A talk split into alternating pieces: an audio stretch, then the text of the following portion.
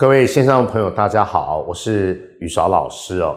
我相信呢，除了疫情啊，还有这个两岸的军情之外呢，这两个礼拜大家最关注的事情是什么？当然是台北市的治安的问题哦。因为先前呢有很多之乱，松山分局的这个中仑派出所的黑衣人之乱，甚至呢还有这个北投分局啊，这个铺星光大道啊，让这个两位开枪的嫌犯去投案，当然也牵扯到呢赵介佑啊个人的一些纠纷，还是一些争议哦。那当然，大家都很关注的地方是啊，台北市是不是变成高谭市啊，或是处于无政府状态？我认为这个部分呢、啊，虽然待会会做一些评论了，柯文哲市长呢跟陈家章这个局呃局长啊，基本上责无旁贷，要负起最大的责任。当这些风波方兴未艾之际啊，前天晚上啊，刚好是在一家中中山区的餐厅啊，又发生了这个实在是令人匪夷所思的事件呢。对，有两名嫌犯啊，那其实应该是四男一女啦，因为大概情司警方也有在掌握啊，在这个宴会的现场啊，这个丢了一千多只的红龙蟑螂啊，当然呢，这是一个重大的挑衅的一个一个宣示啦。但我想说，就这件事情呢，我有个人的几个见解跟看法。我们先说人事时地物好了，人的部分是什么呢？我觉得这是很有戏剧张力的事情。什么戏剧张力呢？这已经不是警匪片，不是香港的古惑仔，我觉得这根本是武侠小说。什么意思呢？之前呢已经有这个四海帮啊，跟北联帮啊，我们说的这个台北市治安的一些讨论啊。那最近又又有竹联帮啊，据说这是竹联帮的这个小弟所为啦。那我说戏剧张在哪里呢？哇，这个警方的聚会哦，这个大安区啊卧龙派出所的这个。义警啊，中中队长交接，席开七十桌，所以呢，现场灌溉云集，有许多这个警察、警官跟退役的这个呢警方人员呢，还有很多的这个民意代表，包含了这个国民党的这个蒋万安的，啊这个洪洪孟凯啦，还有很多的大文文山区的这个议员都在场哦。那很有趣的地方是，我说这不是警匪片，这不是古惑仔而已，这叫做呢。八大门派啊，这个、啊、去围攻啊光明顶，所以这件事情之所以能引发讨论，第一是人的问题哦，第二是啊这个人事嘛事件的本质哦。我说最近大家才在讨论说黑帮横行，或者是说呢引引发这个舆论的关注跟呢市民的这个关心哦，你这个事情还在浪头上，那怎么会有人会这么做呢？而且是事情的本质，呃，我相信现在朋友你想想看，你就是要动手。我说做若若不是这北吧，再办就是呢，是重大的这个嚣张至极的挑衅。我们都知道那个餐厅基本上，如果你进去比较大的餐厅，你一定会看到今天的宴客名单嘛。就你一看到说你本来想要丢蟑螂的，一看到说哇，现场这么多警方，人家要搜证啊，或是说呢要了解这个你的身份并不难。所以说呢，你应该是要避这个风头，择日再来。你怎么可以跟警察直接修拢对撞呢？所以事情的本质啊，我都觉得这个基本上是属于挑衅。人事嘛，时间，我说过，最近这个应该是舆论的浪头上。你在这个节骨眼上啊，有人说只有媒体都下标说这是在太岁头上动土。我觉得简直是目无法纪，这时机点又非常非常敏感。你平常做这样的事情呢，可能大家这个属于地方报道啊，或是说是个花絮新闻啊，就人家会真的以为是消费纠纷了啊，或是说债务的状况。不论这样的事情的本质是什么，我觉得这可能大家都会解读成为你是跟警方在挑衅。而且我刚才说人的部分呢，除了一般的警官、退休的警员之外呢。双北的这个局长啊都在啊，黄宗仁啊跟陈家昌都在啊，所以呢，这简直啊是跟警方在宣战。人事实地这个地点非常有趣哦，我相信如果看到这个媒体报道的朋友们呢，一定会了解这家餐厅就玩具反斗城旁边，新生高架桥附近。那 location 啊，离台北市啊最著名的这个八大行业啊都不是太远。再加上呢，有许多媒体的独家报道，这也都不是独家报道的啦。我相信民友啊，过去应该也就去过这家餐厅，我就去过好多次了。就是有大型的宴客啦，或是选举之前的这个啊募款餐会，或者是呢警方自己啊的春酒或尾牙，或是这些帮派啊的聚会啊，会选择在这家餐厅。这家餐厅的背景，我觉得倒不是有太大问题，而是这家餐厅的所在的位置呢，刚好呢就是那个中山区的枢纽，再加上呢它的这个餐点呢，基本上属于中价位了，所以呢许多人喜欢去那里聚餐，所以媒体冠上说这家餐厅是黑白两道的这个情报交易的中心哦，资讯交易中心。我我之前去的时候就会发现好多人穿梭。在啊，各桌之间呢，或者是在包厢之间呢，不论是白道的、黑道的，都要交换情报啊，或者做生意的，所以这是一个非常有趣的地点。你要想想看，就是说，只有熟门熟路的人呢，知道在什么时间点进去，再用什么方式离开啊。所以说，我说这是地点上的争议，人事实地。最后讲物，哎，大家有没有觉得很奇怪的地方是，这一次叫泼蟑螂，但是台北市发生这样的事情。有多少次？我帮大家整理一下。之前台大学生被打的事情是啊，统促党的这些统派人士拿的是啊铁棍啊，打的是铁条，当场这个殴打学生。这个地点在哪里？在大安区。何韵诗啊被泼漆啊，啊，因为他声援香港反送中啊，被泼的是漆。地点在哪里？地点是在的中正区。然后呢，林隆基啊，就是铜锣湾书店的老板啊，也是一样被泼漆哦。哦，地点在哪里？好像也是在的这个的中山区啊、哦。那还有还有，保护伞呢被泼灰雾，那地点在哪里？也是在台大附近公馆一带。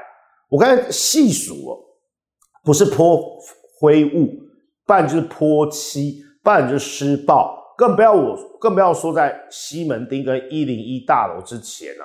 总是有人挥舞啊五星旗，当民众呢上前呢、啊、这个议论啊，或是说劝止的时候呢，诶，这些民众居然倒过来被挥五星旗的人士啊给怒骂，甚至殴打，我都没有看到警方第一时间针对我刚才说的这些事情哦，泼漆的、泼秽物的，对，泼蟑，这是泼蟑螂的，甚至呢之前殴打学生、殴打民众，所以呢。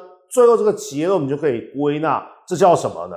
台北市已经变高谭市，我们要期待什么？期待蝙蝙蝠侠吗？我们要把那个探照灯给打开哦，投射在天空中呼唤蝙蝠侠吗？不是的，问题在哪里呢？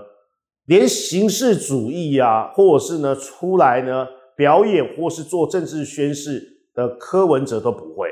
柯文哲市长基本上，我个人认为他是啊。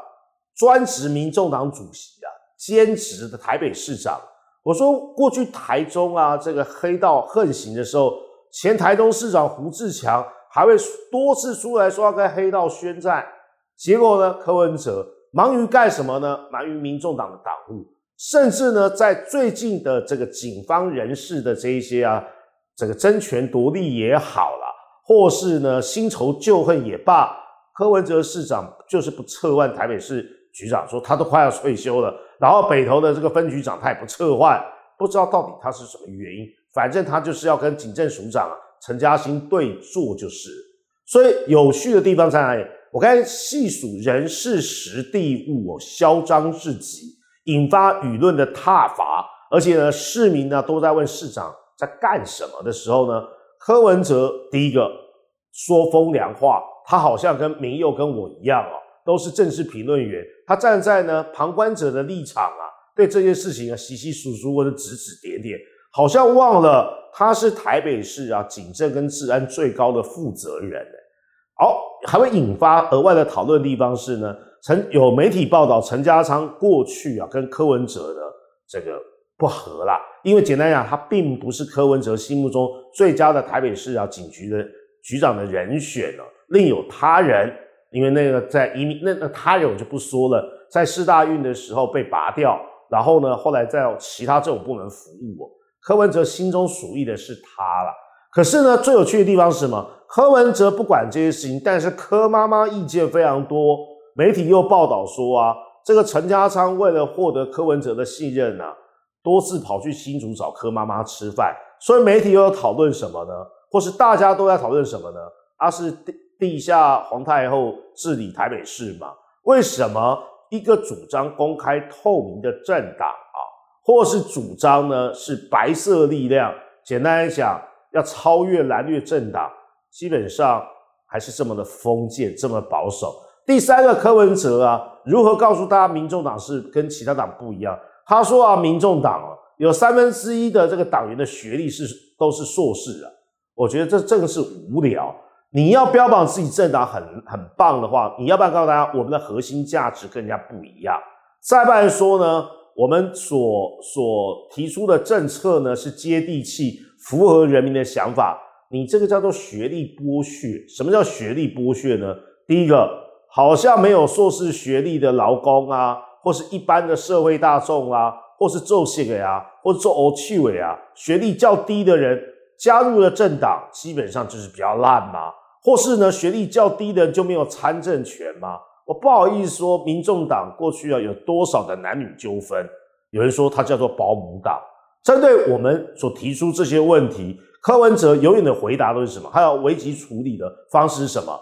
第一个，第一时间先出来泡，泡完之后呢，被舆论挞伐之后就神隐。接下来呢，叫他夫人呢，或者叫他妈妈出来维系，三个女人就会，四个女人就会出动。再不然叫蔡壁如出来放话，再不然呢，叫柯妈妈出来挡箭牌。再接下来呢，再不然呢，就叫呢自己的太太在脸书上发文，然后呢，叫副市长呢出来呢扛政治责任。这就是台北市现在面临的状况。最后我要说的地方是呢。此事非同小可，为什么呢？就犯罪心理学的角度来讲的话，它会有三个不良的作用。我是说，现在台北市治安的问题，第一个叫做学习模仿效果。简单来讲呢，哎，如果小弟一夕之间想要博得最大的声量，我都不只出的后啊，一盖都昂啊啦，专台湾哦，黑白两道都知道有这个货色，有这样的人。所以会有学习模仿效果。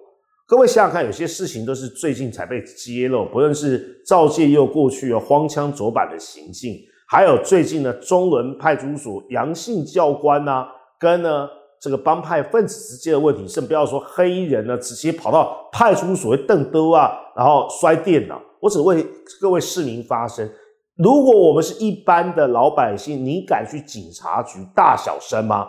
不要说卡来秋来啊，像像你这样，你敢去那里咆哮吗？不可能，极有可能呢被以违反社会秩序维护法直接法办。好，第一个叫做模仿学习效果，第二个呢，第二个叫做什么呢？第二个叫做呢这个招摇效应啊。简单来讲，你看犯罪的门槛很低，刑责基本上呢处罚的这个呢效度啊。也不高，这个时候是吧？就很多人会有所谓的招摇侥幸心理。我问过法律界的朋友，那你去那个，当然这一次可能会用其他的法则来办。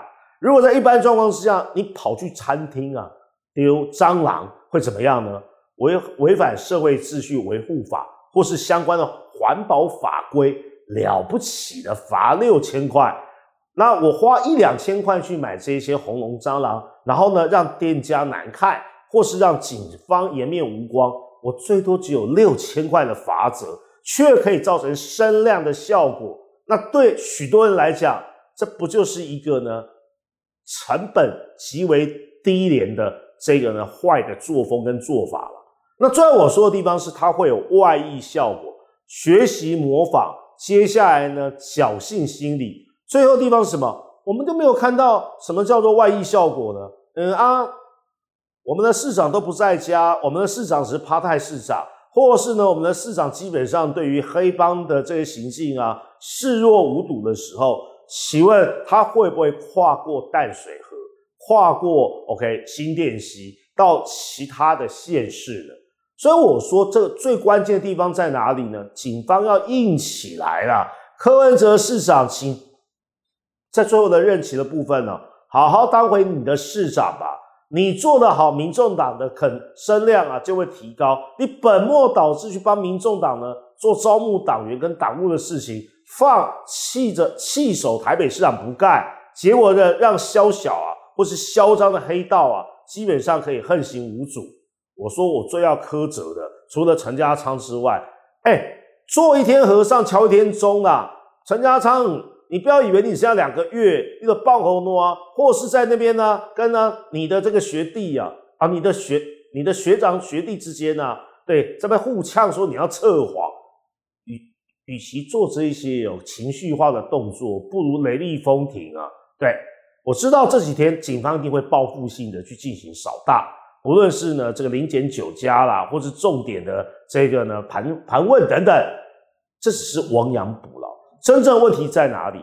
你莫去耳朵看水小，你也不要让呢其他的人有侥幸心理。所以呢，站在一线执法人员的这陈家昌跟台北市的许多警察们，我知道基层员警非常非常辛苦，可是将帅无能，累死三军呐、啊。那更重要的要将帅是谁？